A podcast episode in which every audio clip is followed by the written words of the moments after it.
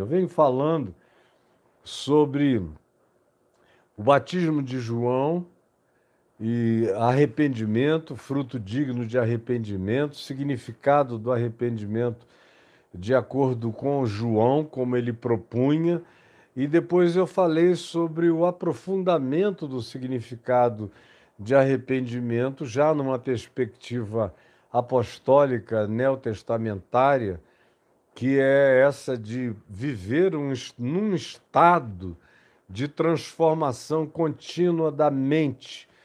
Arrependimento é mudança de mente, e Paulo diz em Romanos 12 que a gente deve não só viver uma vida onde o nosso ser seja uma entrega viva de toda a nossa plenitude, corpo, mente, alma, espírito, como diz o mandamento, amando o Senhor nosso Deus de todo o coração, de toda a nossa força, com todo o nosso sentimento, alma, emoções e pensamentos, e mente, e raciocínio. É uma integralidade de oferta viva ao Senhor, seguida de uma continuidade diária. E eu disse isso aqui ontem diária, que não tem dia nenhum na minha vida em que eu não viva esse processo de renovação da minha mente, do meu entendimento. A gente vai abolindo preconceitos, a gente vai tirando opiniões que eram muito firmadas dentro de nós e a gente nunca nem as tinha examinado exatamente por inteiro. No dia que começa a abrir o pacote, vê que a origem dela não é uma origem necessariamente boa, aí você arranca aquilo dali, desplanta aquela raizinha, não importa o quão pequena ela seja. É um trabalho para a vida inteira, é como de um jardineiro de si mesmo. Esse processo de metanoia, de mudança de mente, de renovação da mente, de transformação do entendimento, porque o arrependimento nos conduz diariamente a um processo da absorção da mente de Cristo.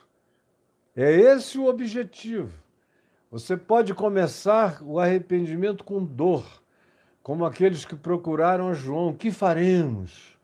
Onde é que a gente deve mudar? Aquelas coisas abruptas, chocantes, que todos nós chegamos com elas, como diz Pedro na primeira epístola, com os vãos comportamentos que os nossos pais nos legaram, com as culturas aprendidas e instiladas, instaladas em nós. E a gente está aqui para ir tirando, arrancando essas raízes, essas plantas como Jesus diz, que o nosso Pai Celeste não plantou em nós.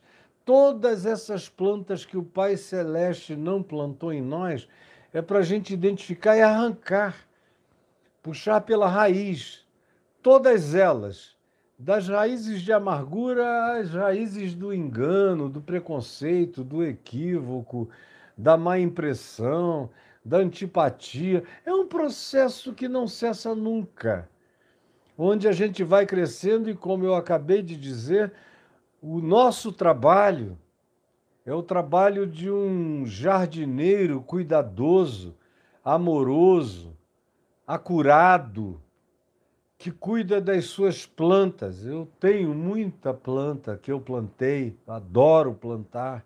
Cresci vendo minha avó plantar, minha mãe plantar, e aprendi o prazer de plantar.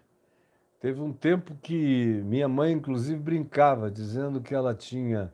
Meu irmão Luiz faleceu cedo, com 19 anos. Ficamos eu e minhas duas irmãs, Sueli e Aninha. E ela dizia que ela tinha duas filhas, mas só o filho mais velho é que plantava. Ela hoje ficaria muito orgulhosa de ver que as filhas todas estão plantando. A Sueli já plantava há muito tempo, mas numa escala assim mais industrial de agricultura na, na fazenda, no sítio. E a Aninha agora é uma jardineira do seu próprio jardim. Então, trabalhar com essa proposta do Evangelho, e especialmente com o dizer de Paulo, entregar o corpo, a vida, o ser, a totalidade de nós mesmos a Deus como uma oferta viva para Ele, em Romanos 12. E a segunda coisa é trabalharmos pela renovação do nosso entendimento, que é esse estado de arrependimento contínuo, crescente, arrependimento como mudança de mente. Não significa que a cada achado você tem uma dor horrível, uma crise. Isso aí já é o arrependimento neurótico, já é o arrependimento da religião, já é o arrependimento ensinado hum, como angústia, porque a maioria das pessoas só aprende o arrependimento da agonia, da angústia, do choque inicial com as coisas abruptas que fazia. Mas as igrejas, em geral, os ensinos, em geral, eu não estou generalizando tudo, mas estou dizendo que é bastante geral, é quase que total.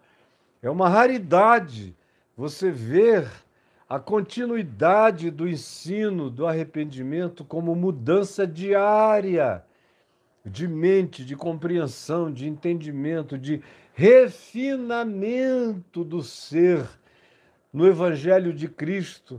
E como eu disse, a finalidade dessa crescência é ir moldando e formatando e configurando a mente de Jesus que a gente aprende nos evangelhos pelos ensinos de Jesus, pelo comportamento de Jesus, porque ele praticava o que ele ensinava, ele não era um hipócrita, então tudo que ele ensina, tudo, ele pratica. Aí eu ouço o que ele ensino e aprendo o ensino pela prática de Jesus. E pela prática de Jesus, eu vou praticando esse ensino na prática da minha vida que é para que o ensino de Jesus se transforme em carne, em sangue, em impulso, em reflexo, em absorção profunda, consciente, subconsciente, inconsciente, penetre nas entranhas do meu ser, tome conta de mim a ponto de que vá podendo se desenvolver no nível de se tornar reflexo, se tornar reação natural, não precisar mais do que quase todo mundo aqui precisa, meu Deus. Como é? O que, que eu devo fazer? Caio, como eu devo proceder? Era a questão que mais impressionou o Braulio aqui comigo durante os quase 13 anos que ele permaneceu lendo as perguntas, a pergunta e o modo introdutório que o mais o impressionava era esse: Caio, como eu devo proceder? Aí era se eu tomo café em caneca, se eu bebo Coca-Cola, ou se eu devo só tomar água, ou enfim.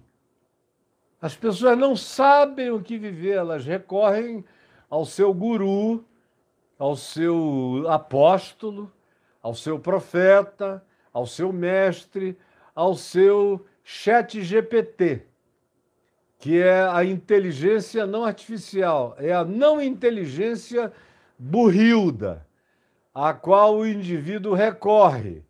E é a partir daquela instrução frequentemente tapafúrdia e que não tem absolutamente nada a ver com o evangelho, nem com as práticas, nem com o ensino, nem com os modos, nem com os gestos de Jesus, é que as pessoas vivem pensando que estão obedecendo a Deus, quando estão apenas fazendo mal a si mesmas, adoecendo, ficando neuróticas, culposas, paranoicas, aflitas, angustiadas, nunca pacificadas, nunca harmonizadas, nunca alinhadas, nunca completamente felizes, nunca plenas, sempre esburacadas, sempre faltando água, alguma coisa, por causa dessa ideia do arrependimento como sofrimento, angústia e dor. Sofrimento, angústia e dor. Ai, o que eu devo fazer? Isso é no início. Para a grande maioria, para alguns nem tanto. O indivíduo já chega e diz: o grande arrependimento dele era ter vivido sem a alegria daquela percepção. Que agora ele aprendeu que em Jesus ele encontra. E aí pronto. Há outros que chegam, boa parte deles, com aquela angústia de quem fez muita coisa errada, de quem agiu de maneira totalmente torpe contra o próximo, ou tinha uma atitude de antipatia crônica contra um bocado de gente, ou guardava ressentimentos, ódios e amarguras. Enfim, você sabe o que causa essa dor, ou vícios, ou práticas promíscuas, traições as mais diversas, autodestrutividade, que vai arruinando o indivíduo, aí um dia ele ouve essa palavra do Evangelho e sente dor no primeiro encontro, porque ele se enxerga e vê o mal que está fazendo a si próprio. Mas uma vez que a palavra da graça se conclua sobre ele, ele sai dali perdoado. O arrependimento se torna logo em alegria, em gozo, a mente muda para o estado de tristeza autodestrutiva para um estado de felicidade construtiva. E aí começa a ser introduzido o arrependimento como modus operandi da existência, que é esse renovar do entendimento, que é checar cada compreensão que a gente tem. E aí, quando isso vai crescendo, a gente chega à maturidade que Paulo diz que o objetivo é atingir esse nível da plena varonilidade, da estatura de Cristo Jesus, ganhando a mente de Cristo e instintivamente praticando o evangelho sem perguntas a fazer, porque a mente de Cristo se instalou em você e continua a crescer e a se expandir sem limite na vida de ninguém. O arrependimento de João começava por esse começo. E, obviamente, não se concluiu com essa conclusão que eu estou falando, porque a chegada de João, como ele mesmo a definiu, de acordo com o profeta Isaías, que ele sabia que ele próprio estava cumprindo e encarnando, como uma patrola de Deus, como um caterpillar tirando os escombros, como se tivesse havido um terremoto e chega aquela máquina e vai tirando escombros, vai limpando, tirando os bregueços, os entulhos da vida. João disse: Eu vim para abrir caminho, passagem, mas é Ele. E eu batizo com água para arrependimento. Ele vos batizará também para arrependimento. Porque sem arrependimento ninguém agrada a Deus, ninguém conhece a Deus, ninguém cresce em Deus, ninguém se torna um ser humano melhor. Mesmo aqueles que, como ser humanos, se tornaram gente extraordinária, sem terem conhecido propriamente o Evangelho como informação, no entanto, foram pessoas que não tiveram medo de olhar para dentro do próprio coração e pediram a chance de se enxergarem, para melhorarem, para não serem uns ogros toscos, praticando brutalidade em nome de uma continuidade de existência que não produz nenhuma forma de desenvolvimento humano em nenhum de nós.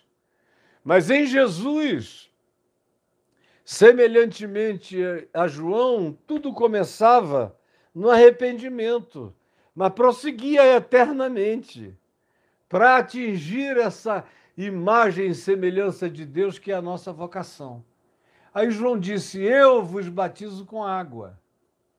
Ele, Jesus, que veio, e João disse que viria, batizaria também com água, se bem que ele próprio, como eu disse ontem, não batizava.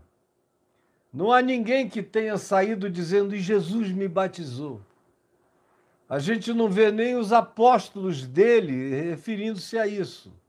Como eu disse ontem, provavelmente eles tenham se batizado uns aos outros, ou tenham sido batizados por João, e dali para frente passaram a batizar em nome de Jesus, mas Jesus mesmo não batizava.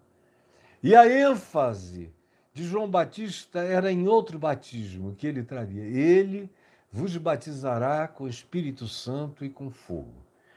Aí é claro, nós fomos ensinados que isso essa manifestação do Espírito Santo entre os seres humanos só começou a acontecer do dia de Pentecoste para frente. Mas, na realidade, é o dispensacionalismo pentecostal que deu mais ênfase nisso do que qualquer outra forma de acentuação anterior. Os apóstolos a gente lê em Atos dos Apóstolos, no capítulo 2, quando o Espírito Santo desceu no dia de Pentecoste e eles receberam aquele batismo visível, exterior, eles repousaram, pousaram sobre eles línguas como de fogo. Ouviu-se aquele vento, que é outro símbolo do Espírito, do sopro desse espírito que Jesus disse que sopra onde quer. Ouves a sua voz, não sabes de onde ele vem, nem para onde ele vai, ele é livre. Sempre foi e será. E eu recomendo a leitura do meu livro, O Espírito Santo Deus que vive em nós, para você entrar em variadas nuances desse trabalho do Espírito Santo na vida, no, na percepção daquilo que nós humanos encontramos nas Escrituras e na observação da experiência da existência.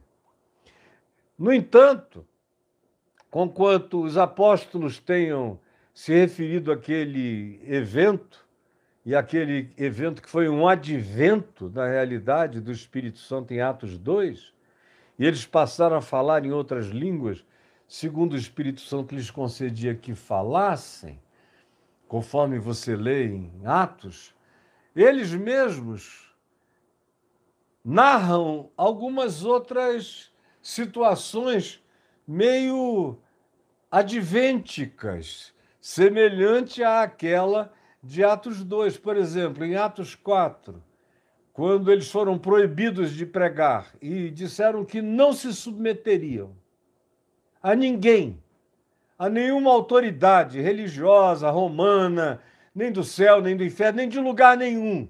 Eles tinham um mandamento para pregar o evangelho e pregariam. E aí oraram a Deus dizendo obrigado e agradeceram o privilégio de sofrer, de padecer pelo nome de Jesus. Leia lá em Atos 4. E o texto diz: E quando eles estavam orando, tremeu o lugar onde eles estavam reunidos. É, tremeu do chão para cima, aquele tremor. E eles ficaram cheios do Espírito Santo. Cheios, como tinham ficado no início. Aí você viaja um pouco mais e chega, por exemplo, nos episódios de Atos 8 em Samaria que chega a ser chamado por alguns de o Pentecoste samaritano, quando o Espírito Santo se derramou de maneira explícita, com profecias, com sinais visíveis sobre os samaritanos, que eram objeto do preconceito absoluto dos religiosos judeus. Aí você vai um pouco mais em Atos Chega no capítulo 10, lá na casa de Cornélio, na Cesareia Marítima, aquele centurião romano. E o que é que acontece lá? A mesma coisa. Enquanto Pedro pregava o Espírito Santo veio e interrompeu a pregação de Pedro. E Cornélio e todos os que estavam na casa dele começaram a ficar possuídos de uma alegria. O Espírito, o texto de Atos 10 diz, caiu. É a expressão caiu, como um teto que desaba, que caiu. Bah! Foi muito forte. Lá em Jerusalém, Atos 2, foi o vento e o fogo. Atos 4, um terremoto. Atos 8, em Samaria, foram línguas e profecias. E eles ficaram tomados de alegria. E aqui na casa de Cornélio é um teto espiritual que desaba. Caiu sobre eles o Espírito Santo, enquanto Pedro falava. E, e eles começaram a falar em outras línguas e a profetizar. E Pedro olhou para os presbíteros que tinham vindo com ele lá de Jope, da igreja que se reunia naquela área ali do Mediterrâneo, e que é uma caminhada bem razoável para quem vai a pé pela praia, pela costa de Jope até Cesareia Marítima, e fora o caminho que Pedro fizera com os presbíteros, ele olhou para os presbíteros e para os anciãos daquela comunidade, provavelmente onde Dorcas também servia, que foi aquela mulher que ele veio, Pedro veio a ressuscitar e a devolver à comunidade viva. Estavam, Pedro olhou para eles e falou: e agora? Os caras aqui, os romanos, o centurião, que serve aqui nesse lugar pagão, a essa corte miserável de romanos torpes, com alguns dos lugares de bacanal mais extravagantes do império. Herodes fez aquele lugar em homenagem a César, por isso é Cesareia Marítima. E ali ficavam as autoridades romanas, os governadores, os procônsules, os Herodes, quando passavam, todas as grandes autoridades do mundo inteiro ficavam naquele lugar que é maravilhoso. Até o dia de hoje, é o lugar onde estão provavelmente as maiores e mais bem situadas e mais caras mansões do Estado de Israel. Estão lá até hoje, porque o lugar é maravilhoso. É um lugar para quem tem posses. E embaixo daquela estrutura toda rolava uma situação indescritível de promiscuidade, também celas e prisões, onde Paulo ficou preso dois anos. E era também aonde, por onde entravam todas as pessoas que serviam os bacanais, as mulheres que se, eh, se ofereciam e que eram servas daquelas prostituições de realeza. É ali naquele lugar. E o cara era uma das figuras mais importantes. Talvez fosse o oficial mais importante da localização. E era temente a Deus e teve uma visão no meio daquela confusão de que ele deveria chamar a um homem chamado Pedro, que lhe falaria todas as palavras dessa vida. E aí o Espírito Santo falou com Pedro lá em Jope, à distância. Preparou Pedro para não ter nojo de gentios. Foi quando Pedro teve aquela visão do lençol que descia do céu, com todos os animais proibidos pela lei de Moisés. Animais que Moisés tinha dito na sua lei que os judeus, que os israelitas não deveriam comer, que o povo de Israel não deveria comer passou a fazer parte de uma dieta de repúdio. Isso aqui é coisa de pagão, comer isso não. Pois bem, dentro do lençol que apareceu na visão de Pedro, o que ele enxergava eram quadrúpedes, répteis e toda sorte de animais proibidos na lei, com uma ordem divina dizendo: Pedro, mata e come mata e come. E Pedro dizia: Não, pela minha boca santa nunca entrou esse tipo de alimento contaminado. Eu não como camelo, eu não como cavalo, eu não como porco, eu não como répteis, eu não como nada disso. Tudo que está proibido. Havia, inclusive, daquela região, quatro tipos de gafanhoto. Dois deles os os israelitas poderiam comer, como João Batista fazia. Outros dois eram considerados impuros e não poderiam ser comidos. Ou seja, a dieta kosher proibia quase o resto de tudo que a gente come na vida. E Pedro era um judeu e disse: Eu não vou comer. E três vezes ele objetou, dizendo: Mas era o Senhor que insistia: Não consideres comum nem imundo aquilo e aqueles a quem Deus purificou. Deus aceitou, Pedro. Quem és tu para rejeitar? Em nome do que tu, tu rejeitas?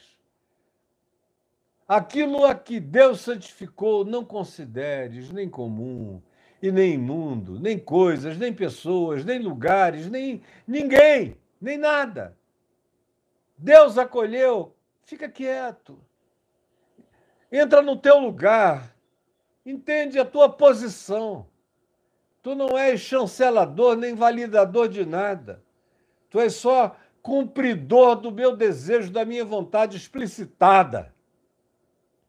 E Pedro, então, na casa de Cornélio, olhou para os presbíteros, esperando anuência, porque ele mesmo tinha essa pusilanimidade, essa tendência Conquanto ele fosse capaz de atitudes abruptas, ele era também, semelhantemente, capaz de algumas vacilações, oscilações ou busca de aprovação, de validação, como a gente encontra em diversas ocasiões. Não é o assunto do dia aqui, agora, mas ele busca a validação. E com uma questão: como é que a gente vai poder agora não batizar a esses? Não batizar com água a esses a quem o Senhor derramou e chancelou e concedeu o Espírito Santo da promessa, como ele fez conosco no dia de Pentecoste. É a mesma coisa que aconteceu com a gente, está acontecendo aqui com eles no meio do ambiente romano, como se fosse da própria corte de César, nos bacanais de Roma, com aqueles mandatários abusivos, aqui nesse ambiente. O Espírito Santo não deu a mínima para o lugar, nem para o ambiente, nem para os moradores, nem o que se faz aqui, nem pelas realidades que aqui são rotineiramente perversas e pervertidas, não deu a mínima e se derramou sobre Cornélia a sua casa. O que, é que a gente vai fazer? Nós vamos negar a água?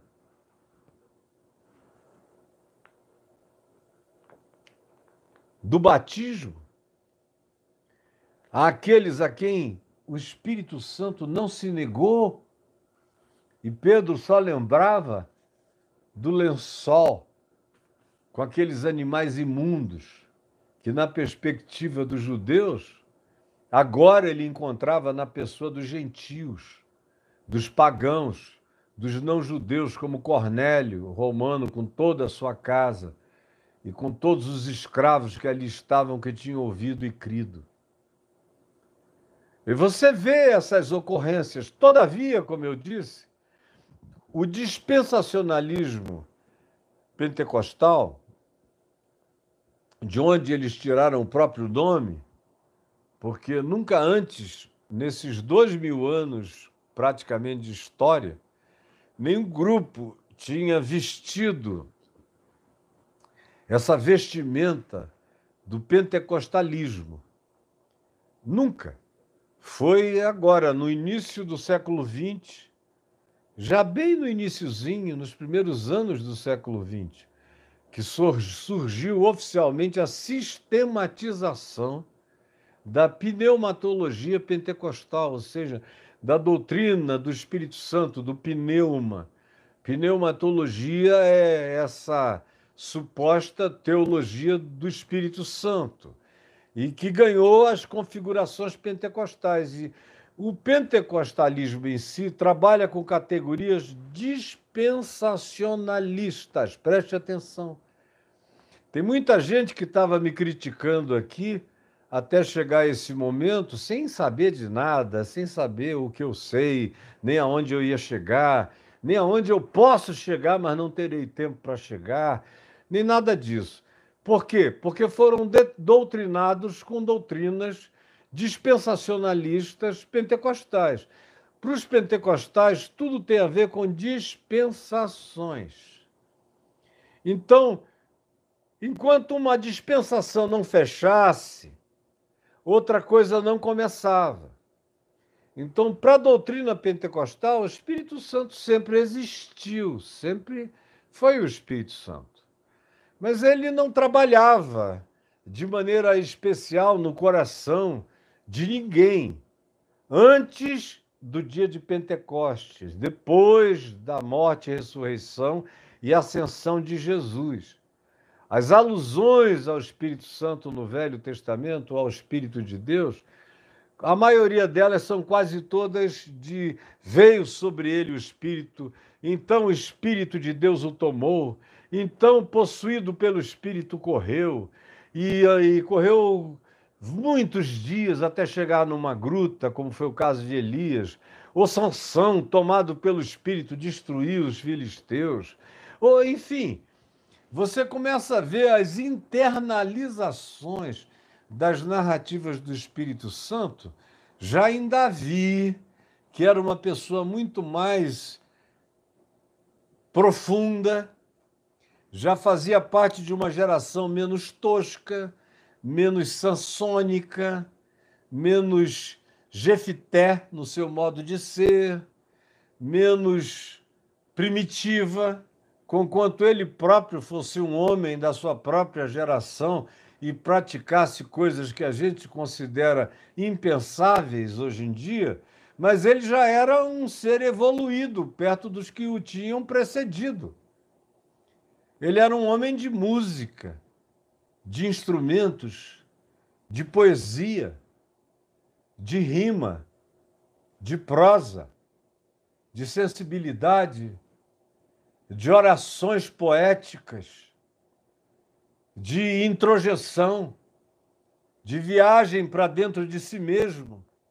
Ele conclui sobre algumas pecaminosidades que do lado de fora nenhum antecessor dele discerniria. Mas ele, para ele próprio, diz: não, isso é pecado contra o Senhor. Embora, quando houve aquele apelo horrível da luxúria da carne em relação à beleza de Batseba, mulher de Urias, ele não tenha se controlado, tenha se permitido descontrolar-se e mandou buscar a mulher e a possuiu. Teve um caso com ela, acabou do jeito horroroso como acabou, com a morte do marido, e ela acabou indo para a corte e se tornou posteriormente a mãe de Salomão, sucessor de Davi. Mas foi um episódio triste, do qual ele acordou quando o profeta Natan trouxe a palavra de Deus a ele, ele despertou e disse: Eu pequei contra o Senhor. E escreve o Salmo 51, onde ele alude sobre o Espírito Santo, dizendo: Não me retires o teu Santo Espírito. Não me retires. Ele se sentia diferentemente da maioria das pessoas e se sabia um ser habitado por Deus. Ele era um homem segundo o coração de Deus, dissera já o profeta Samuel, e ele próprio vivia essa internalização pessoal, muito pré-pentecostal, como aconteceu com grande parte ou todos os profetas cujos nomes aparecem aqui no Velho Testamento e que foram objeto de profecia do Espírito Santo. E o Espírito veio, e o Espírito me mostrou, e o Espírito me levou, e o Espírito me arrebatou, e o Espírito me conduziu, e o Espírito Santo me falou. O Velho Testamento está cheio da relação de pessoas com o Espírito Santo. E não se diz o Espírito falou do lado de fora, porque o Espírito não podia habitar ninguém. Ninguém tem esse poder de determinar, de criar uma dispensação tão fixa, tão fixa, que Deus fique proibido de ser Deus, porque nós não concluímos uma doutrina dispensacionalista que diga Deus só pode agir desse modo, desse ponto histórico para frente.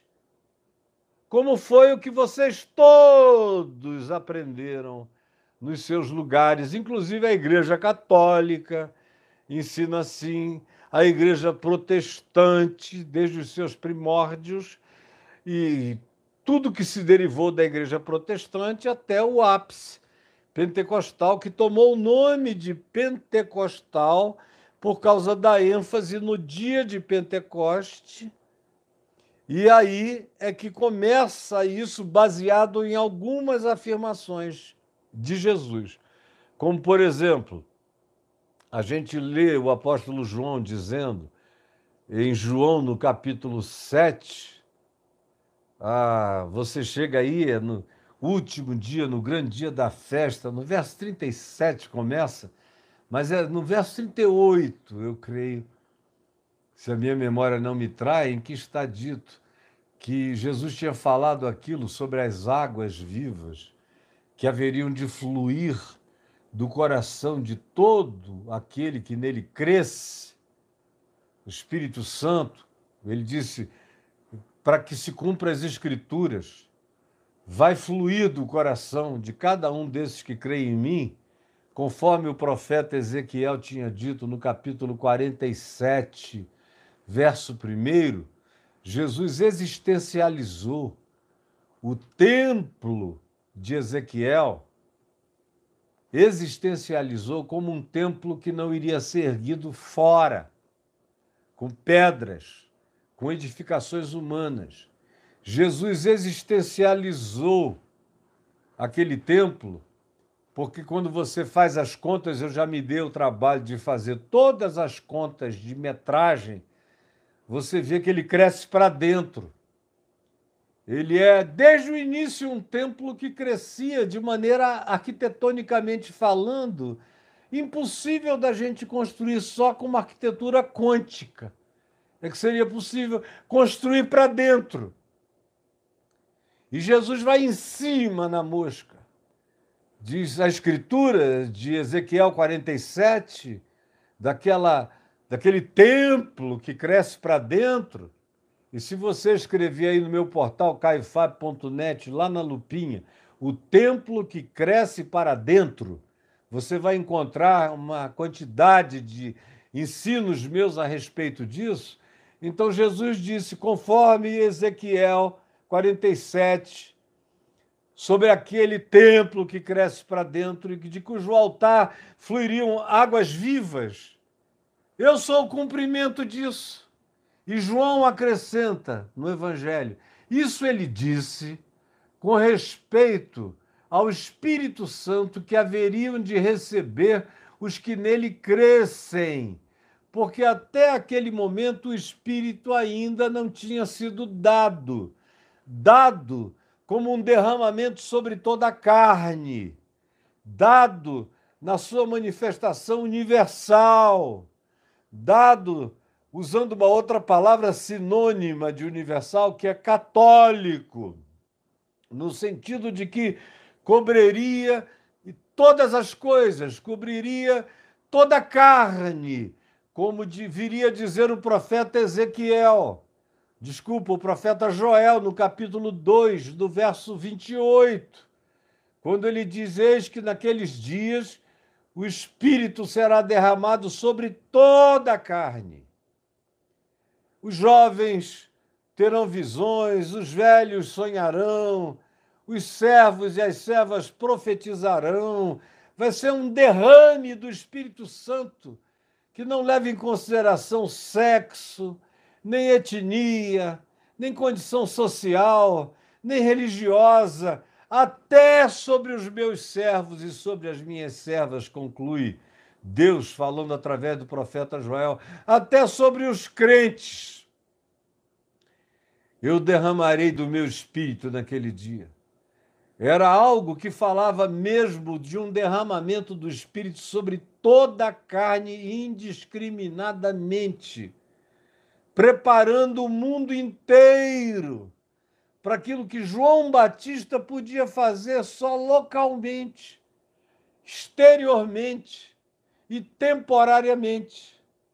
O Espírito Santo é o Batista eterno, é o preparador eterno, é o Paráclito, como Jesus chamou, é aquele que anda ao lado, é o consolador presente e que nunca esteve ausente, sempre esteve presente. No passado, na vida dos que tinham mais percepção, a gente vê essa manifestação introjetada do Espírito, como eu já citei aqui, Davi, textos de Isaías e de outros profetas, e a própria relação dos profetas com o Espírito de Deus, que era uma relação de absoluta entrega e fundição da mente a Deus. Mas haveria um tempo, que seria depois do que João conseguia divisar, João Batista, e chegaria o tempo em que se universalizaria de um modo incomparável. E foi exatamente essa profecia de Joel no capítulo 2, verso 28, que você vê Pedro citando no Pentecoste, quando corre aquela multidão de mais de 17 etnias na face da terra, gente de todos os lugares do mundo conhecido, do Império Romano e para além do Império Romano, que estavam em Jerusalém por ocasião da festa do Pentecoste, gente de todos os lugares que viram, ouviram primeiro o som do vento, depois ouviram o alarido daquela multidão de vozes e de línguas simultâneas e eclodindo, e eram línguas dessas nações. Eles ouviam aqueles galileus incultos e ignorantes não letrados, falando as grandezas de Deus nas suas línguas maternas, nas línguas maternas dos que estavam ouvindo. 17 nações diferentes ouvindo nos seus representantes uma Babel ao contrário. Ao invés das línguas afastarem os homens, os homens agora estavam sendo chamados por Deus, os humanos, para uma unidade universal em torno de Jesus, do Cristo, do Espírito Santo, dessa fraternidade habitada por Deus, aonde a gente vira corpo de Cristo e aonde não há acepção de pessoas e de nenhuma natureza e nenhum preconceito pode subsistir aonde a presença do Espírito Santo é genuína, verdadeira, ardente e queimante. Esse foi o choque dos que estavam em volta, como nós os ouvimos falar as grandezas de Deus nos dialetos, nas línguas mais particulares da nossa cultura étnica original da nossa cultura autóctone. Como é que eles se tornaram esses seres de comunicação universal? Esse foi o primeiro choque, Atos 2.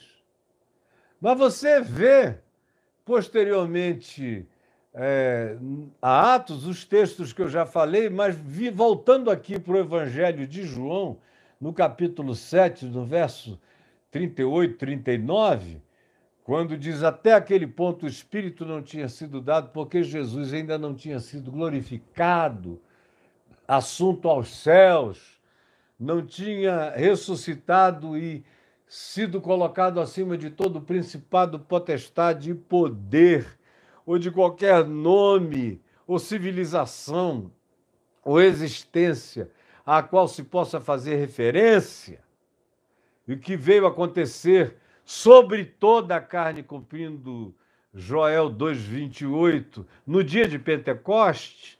Então, aquele dia é um dia historicamente marcante, como eu disse ontem. Assim como a crucificação manifestava no espaço-tempo na história, eu disse ontem, para quem prestou atenção, a cruz imolada antes da existência do universo, antes da fundação do mundo, a cruz era o cordeiro, o sacrifício. Nós já fomos criados sob o signo da graça e do perdão. Todos, todas as criaturas.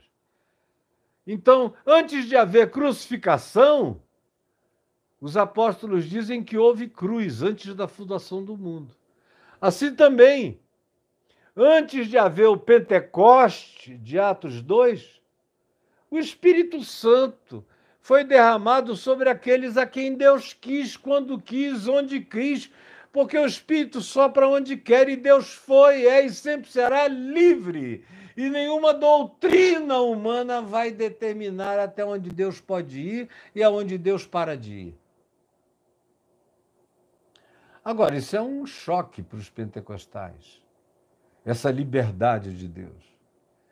João, mesmo no evangelho dele, eu estou falando agora de João o evangelista, no evangelho dele, não só diz isso no capítulo 7, mas a gente lê no capítulo 14, por exemplo, é um texto em que Jesus diz: Pois eu não vos deixarei órfãos, eu voltarei para vós outros. E aí ele falou: Eu e o Pai enviará o Espírito Santo que vem da minha parte e que vos ensinará o meu ensino e que vai lembrar a vocês todas as coisas que eu tenho ensinado e vai avivar e renovar e expandir e dilatar de acordo com a compreensão que vocês venham a desenvolver com o espaçamento, com o alargamento de vocês, isso não vai parar de crescer jamais porque eu vos darei, e ele virá, ele habita convosco, e estará em vós. Hoje ele já habita com todo mundo, ele está aqui, mas chegará o dia em que vocês serão morada, residência, marcados e selados serão habitação do espírito, assim como tem pessoas que são possessas por demônios contra a sua vontade, embora haja aqueles que invoquem tais coisas. Sempre foi possível que pessoas ficassem também invocando o Espírito de Deus, serem habitadas pelo Espírito Santo, porque é uma relação de Deus com o indivíduo, sempre foi e sempre será. Mas do ponto de vista do marco histórico, o Pentecoste é essa manifestação histórica visível daquilo que sempre foi uma manifestação invisível e livre de Deus, porque o Espírito sopra onde quer. Mas no dia de Pentecostes, isso se tornou história, isso se visibilizou, isso ganhou uma marca mas não é o sarrafo de Deus. Dizendo, Deus só pula até aqui, ou só começou a pular daqui para frente. Só começou a haver Espírito Santo disponível para o ser humano assim, nesses moldes e nesses modelos. Pois foi esse tipo de modelamento, de engessamento, de formatação, de configuração, de delineamento que estabeleceram na doutrina pentecostalista do Espírito Santo. com algumas pioras. Por exemplo, quando eu me converti, e me converti sem falar em línguas,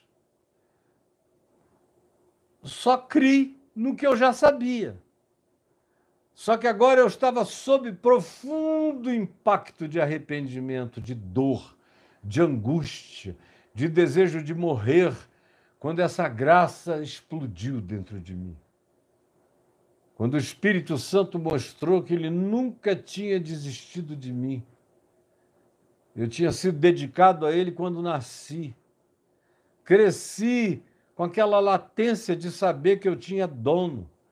E eu queria pecar todos os pecados possíveis antes que esse dono viesse reclamar sua posse de mim.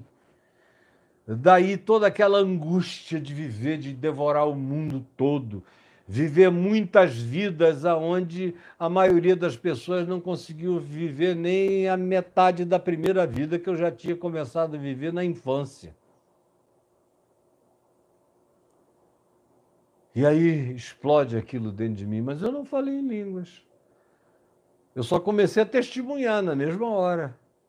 Na mesma hora, eu saí dali e encontrei dois amigos, uma ex-namorada e um colega meu, me oferecendo um, um, umas mutucas de maconha. E eu falei: olha, o cara, o Caião, que vocês conheciam, eu deixei morto ali no Igarapé, sepultado. Eles ficaram olhando.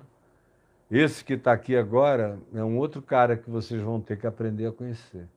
Esse aqui vive para o Evangelho. E comecei a pregar para eles ali. E no dia seguinte, já fui em frente, pregando a palavra para quem eu encontrava. Eu não consegui mais calar.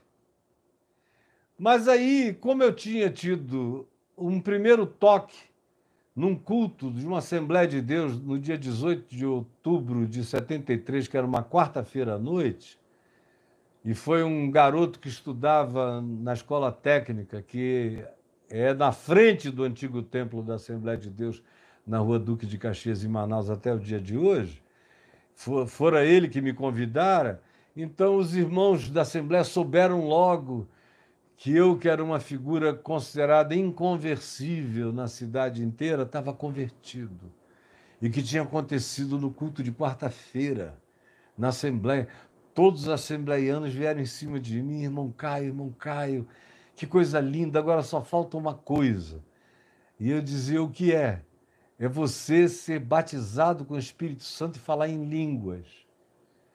Aí eu dizia: não, meu irmão, eu já sou batizado com o Espírito Santo. Aí eles diziam: Como? Você já falou em línguas? Eu disse: Não. Eu nunca falei em línguas, não sei nem se eu vou falar. Agora, batizado no Espírito Santo eu sou. Mas como? Se o batismo com o Espírito Santo, me diziam ele, eles, só é evidenciado pelo dom de línguas, porque essa é a doutrina pentecostal, baseada no dia de Pentecoste. Agora, interessante é que ninguém evoca o vento impetuoso e nem as línguas como chama de fogo. Isso aí ficou de fora da doutrinação. Mas o ter que falar em outras línguas, que não são nem como aquelas de Pentecostes, porque os que ouviram, os ouviram falar nas suas línguas de etnias autóctones e maternas. Não. No meio pentecostal, muito raramente alguém fala numa língua que alguém na Assembleia, sendo de uma outra nacionalidade, entende. É uma raridade, acontece, mas é uma raridade. A grande maioria só fala as algaravias estáticas, em relação ao que Paulo diz que existia também. E ele diz que se não for para edificar alguém, é melhor ficar calado, orando para dentro ou no seu quarto, ou baixinho. Porque naquela algaravia estática, só quem tira proveito quando há sinceridade, quando não é mecânica a manifestação, e quase toda manifestação pública de línguas estranhas acabam sendo mecânicas. Um começa a falar e você vê a fila inteira vai, é tudo condicionamento e é a mesma língua, a língua do pastor, a língua da mulher do pastor, a língua do profeta, da profetisa, ou da maioria da igreja que aprendeu a repetir aqueles sons. E você vê que é só condicionamento, sugestão e carne. Não tem nada extraordinário acontecendo. Em alguns casos muito específicos e genuínos é que você vê algumas pessoas de outros países ou nacionalidades ouvirem pessoas que não sabiam aquela língua falarem na língua deles e darem testemunho do Evangelho. Como já aconteceu, inclusive, comigo. Pensei que estava falando em português, mas estavam ouvindo em outra língua. Mas quando me perguntaram, você então precisa ser batizado com o Espírito Santo? Você já falou em línguas? E eu disse não, e nem sei se vou falar porque nem todos falam em outras línguas. Aí eles ficaram, eu digo, olha, cara, eu cresci na igreja. Então tem um monte de coisas que eu sempre soube. Eu só não as queria para mim. Com 13 anos de idade, eu fiquei seis meses pregando, e aonde eu ia era quebrantamento para todo lado e gente se convertendo e falando em línguas e tudo mais. E eu mesmo, quando vi o que estavam fazendo de mim, entrei em pânico e fugi daquilo tudo. E fiquei seis, sete anos fugido.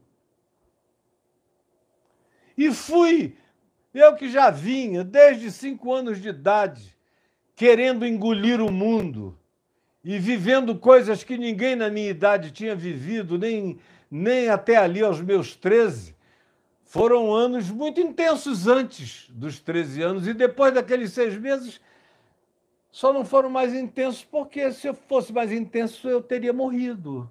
Meu corpo não teria aguentado aquilo ao que eu me expus.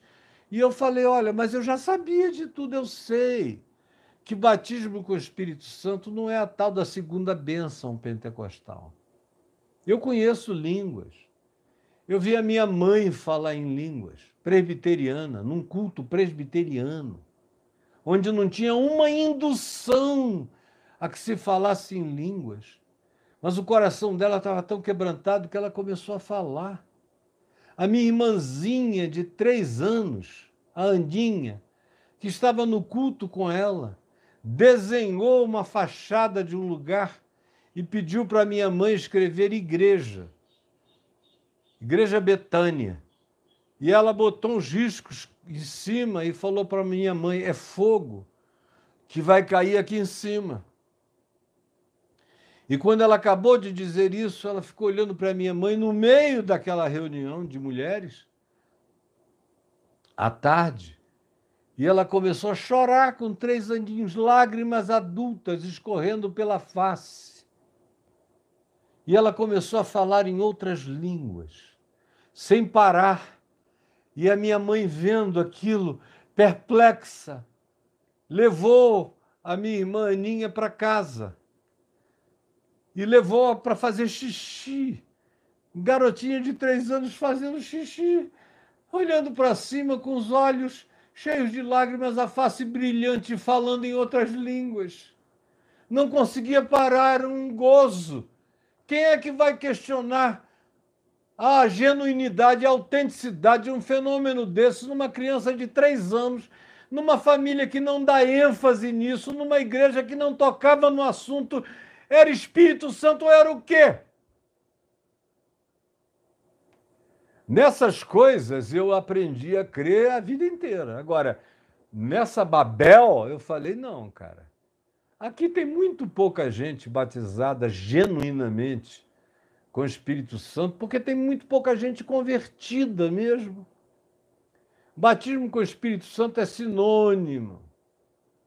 É sinônimo de regeneração. É sinônimo de novo nascimento. É sinônimo de conversão. É sinônimo de salvação. Aonde a salvação sela alguém, essa pessoa só foi selada porque foi batizada com o Espírito Santo da promessa. Como Paulo diz, escrevendo aos Efésios, no capítulo 1, versos 12 e 13, ele diz que o Espírito Santo nos foi dado como penhor da nossa herança, é como quem deixa um penhor. Olha, eu vou, mas eu vou voltar.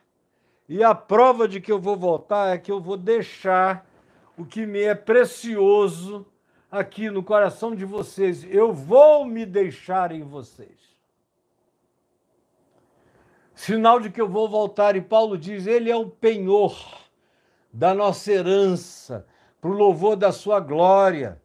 Então, todo aquele que é de Cristo, genuinamente, tem o Espírito Santo, é batizado com o Espírito Santo, foi regenerado do Espírito Santo, tem dons do Espírito Santo, nasceu de novo no Espírito Santo, é nascido, como Jesus disse a Nicodemos, da água e do Espírito. Ou como disse João Batista acerca de Jesus, ele é o que batizará com o Espírito Santo e com fogo. E o fogo não é só aquele das línguas do Pentecostes, é das são as labaredas do amor da ardência, do calor, da alegria, da inundação, da manifestação de Deus como poder de alegria, de testemunho e de entrega de vida a Ele. Esse é o batismo com o Espírito Santo que possuem todos aqueles que são genuinamente de Cristo. Não da igreja, não do cristianismo, não da religião. Tem cada vez mais gente na religião, no cristianismo e na igreja que de Jesus só tem o nome na boca, o resto não tem mais nada, não tem Espírito Santo nenhum. Tem espírito de ódio, espírito de armamentismo, espírito de destruição, espírito de preconceito, espírito de supremacia, espírito de julgamento, espírito de sensualidade. Outro dia eu estava vendo, estou vendo umas pastoras aí pela televisão que botaram silicone na bunda, estão com umas bundas de tanajura, que dá para colocar até uma bandeja em cima e servir os melhores pratos. E umas têm uma bunda bonita. Outro dia eu estava vendo uma que usa inclusive uns vestidinhos de seda, que é para entrar no, no rego, no rego bundal da irmã pregadora. Aí fica aquela coisa, eu estava vendo os olhos dos caras atrás dela no púlpito, e ela rebolando, pregando na frente, prega longo, para lá e para cá, aquele bando de homem olhando, ninguém olhando para a nuca dela, nem para a congregação, todo mundo fixado naquela bunda, que, diga-se de passagem, é bonita, uma bunda bonita da mulher, e sensual, com aquele paninho enfiado ali no rego. Quem é que está pensando em Espírito Santo nesse lugar? Me digam, pelo amor de Deus. Tudo que não existe na maioria desses lugares é Espírito Santo. Você tem espírito de qualquer coisa, sobretudo o espírito da mentira. O espírito da agiotagem do dinheiro. O espírito da usura. Espíritos demoníacos operando falsos sinais, falsos prodígios, para enganar a esses que preferiram, como diz Paulo, preferiram dar crédito à mentira. Preferiram dar crédito à mentira. Eu estou aqui me esbagaçando há 50 anos pregando o Evangelho. Mas eu sei que a grande maioria não vai dar crédito ao que eu diga, conquanto o que eu esteja dizendo seja a verdade do Evangelho de Jesus. E os anjos estejam dando amém. Mas não interessa. O Evangelho é demais para quem não é do Evangelho, para quem não gosta de amor, para quem não gosta de misericórdia, para quem não gosta de favor imerecido, para quem não gosta de graça inexplicável. É demais. Eles querem barganha, troca. Eles querem saber que Deus ficou devendo alguma coisa para eles, ou que eles podem negociar alguma coisa com Deus. Esse é o espírito que habita a grande maioria, e não o Espírito Santo. Batismo com o Espírito Santo, portanto, é sinônimo sinônimo de regeneração, de conversão, de novo nascimento, desse trabalho de Deus em nós.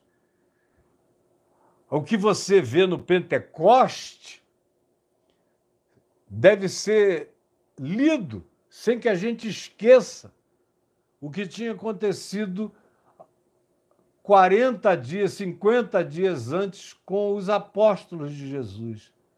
Na primeira manifestação de Jesus, quando ressuscitou de entre os mortos.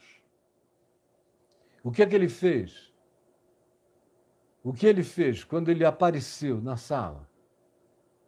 A primeira coisa que diz que ele fez foi que ele soprou, fez sobre os apóstolos e disse: Recebei o Espírito Santo. Para quem gosta de cronologia, como um garoto que escreveu aqui agora, é, dizendo que contraditório, não realista, uma pessoa chamada de Mimes, aqui que obviamente não é o nome dela, parece uma menina, contraditório, não realista, o que eu estou dizendo. Ela é que sabe, né? ela é que conhece. A vida inteira tem uma experiência enorme com o Evangelho, com a palavra, com Deus. Então, Deus te abençoe, Mimes. Mas eu sei o que eu estou dizendo, e bem-aventurados os que souberem o que eu estou dizendo, e os que passarem a saber o que eu estou dizendo, e passarem a crer que é assim, porque uma quantidade enorme de doença mental produzida pela expressão da pneumatologia dispensacionalista pentecostal, que bota gente nos hospícios porque o cara não falou em línguas.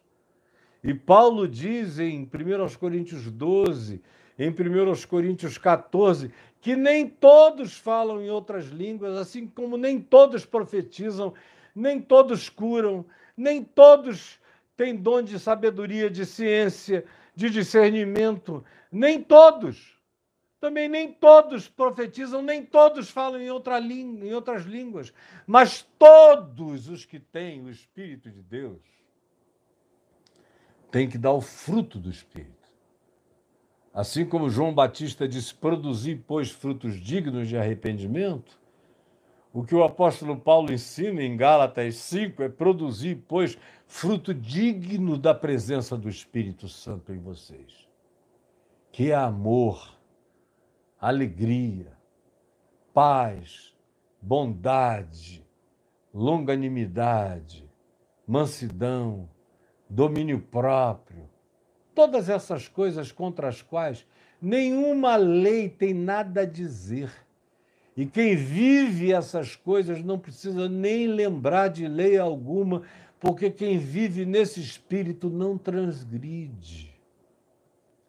Quem ama e olha para a vida com amor e trata o próximo com o amor, a reverência, o respeito e a dignidade do amor de Cristo, não tem que pensar em Moisés, nem como é que eu devo proceder.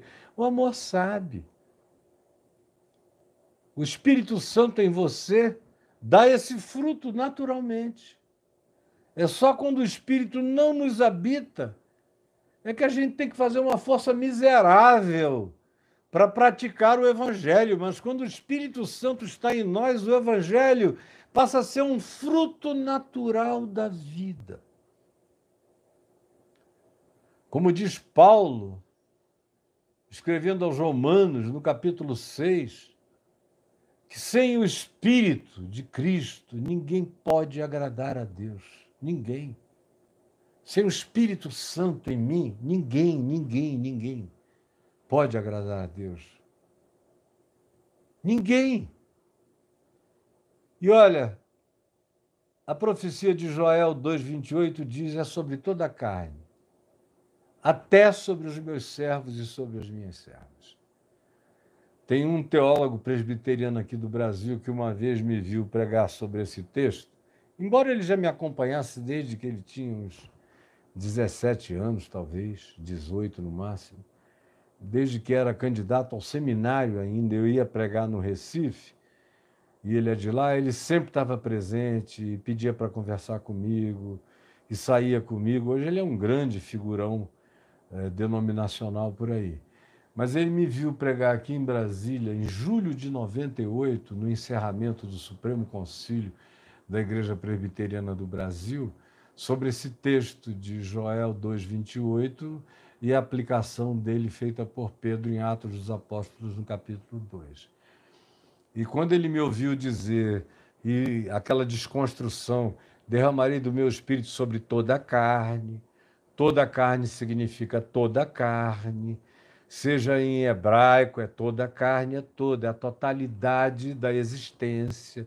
Meu espírito vai se derramar sobre homens, mulheres, portanto, não tem sexismo, não tem etnicismo, não é só sobre judeus e isso e aquilo, aquilo outro, não tem nenhuma dessas separações, não tem nenhuma distinção etária, é sobre jovens e velhos sobre meninos e meninas, sobre homens e mulheres, e ele diz: até sobre vocês, até sobre os meus servos e sobre as minhas servas. Aí esse teólogo depois fez um comentário que eu fiquei sabendo, dizendo: não, ele não entendeu que os meus servos e as minhas servas eram aqueles escravos que viviam em Israel, mas eram tementes a Deus. Meu Deus, os meus servos e as minhas servas, no contexto inteiro do Velho Testamento, todo, são aqueles que diziam que existiam para o serviço de Deus. Começava com os levitas e o resto do povo todo, piedoso. É, fica mais grotesco ainda, até sobre levitas até sobre os que cuidam dos cultos, até sobre os que se pensam piedosos, até sobre esses que se sabem ou que se dizem meus servos, até sobre eles eu derramarei do meu espírito. Porque o povo mais difícil para receber o Espírito Santo são os meus servos e as minhas servas. Esses não querem o Espírito Santo, eles querem discutir teologia com uma minis falou aqui contraditório, não realista. Só discussão, só bobagem, só perda de tempo. Mas Paulo diz: sem o Espírito de Cristo, e se alguém, e se alguém, leia lá em Romanos 6, se alguém não tem o Espírito de Cristo, esse tal não é dele. E o Espírito de Cristo que me habita é o mesmo Espírito que geme como diz Paulo em Romanos 8, geme com toda a criação, geme num clamor universal pelo dia do Senhor, pela volta do príncipe da paz e da pacificação de todas as coisas e da glorificação de todas as coisas. Geme. E nós que somos os que carregamos as primícias do Espírito, gememos juntos com ele esse gemido do Espírito de Deus que intercede por tudo e por todos nós, com gemidos inexprimíveis e intercede por toda a carne. Agora, se você quiser ficar com a teologia da mimes, que podia ser mini, uma mini, mini, mini perspectiva do Espírito Santo, que caiba numa caixinhazinha, adote a posição que você queira mas eu sei o que eu estou lhe ensinando. E o que eu estou lhe ensinando eu lhe ofereço aqui nesses links abaixo na descrição desse vídeo, caiofabio.net barra links, tá? É só clicar aqui, tá no YouTube, você cai lá. Aí vá na editora Prologos e encomende o meu livro sobre o Espírito Santo, porque o que eu falei aqui não dá nem a introdução do que eu digo lá, é um livro grosso, rico, que vai fazer você tirar essa dúvida para sempre mais. Será saúde mental, porque, como eu disse ontem, não há nenhum tema nenhum tema relacionado a Deus no mundo cristão que coloque mais gente em clínicas psiquiátricas do que o tema do Espírito Santo e do pecado contra o Espírito Santo. Então, João Batista, para nossa conclusão de hoje e para a gente prosseguir, no dia de amanhã, ele diz: Ele vos batizará com esse batismo, que eu expliquei resumidamente aqui a vocês nesses três dias, hiper, super resumidamente. E aí ele conclui dizendo: Por esse tempo dirigiu-se Jesus da Galiléia para o Jordão, a fim de que João o batizasse. Ele, porém, João, persuadia Jesus e insistia com Jesus, dizendo: Eu é que preciso ser batizado por ti, tu vens a mim? Mas Jesus lhe respondeu: Deixa por enquanto. Eu falei rapidamente sobre isso, por esse por enquanto. Mas assim, porque assim nos convém cumprir toda a justiça. Está consumado, até consumar tudo. E Paulo vira dizer depois que ele rasgou o escrito de dívidas que havia contra nós. E foi só com base nisso que João o admitiu. Batizado Jesus saiu logo da água, e eis que se lhe abriram os céus, e ele viu o Espírito de Deus descendo como pomba, vindo sobre ele, e eis uma voz dos céus que dizia: Este é o meu filho amado em quem eu me comprazo. Você pode ler também, deve ler Marcos 1, de 9 a 11, Lucas 3, 21 e 22, João capítulo 1, 32 e 34, que fazem alusão à mesma coisa, aonde também se diz que João viu, e João acrescentou dizendo: Aquele que me ordenou a batizar, está lá em Lucas, está lá em João, me disse: aquele sobre quem tu vires descer o Espírito Santo, esse é o que batiza com o Espírito Santo e com fogo. E João disse: Eu vi o Espírito descer sobre ele em forma corpórea. Ele é o que batiza com o Espírito Santo e com fogo. Eu paro aqui. Vocês seguem com ele.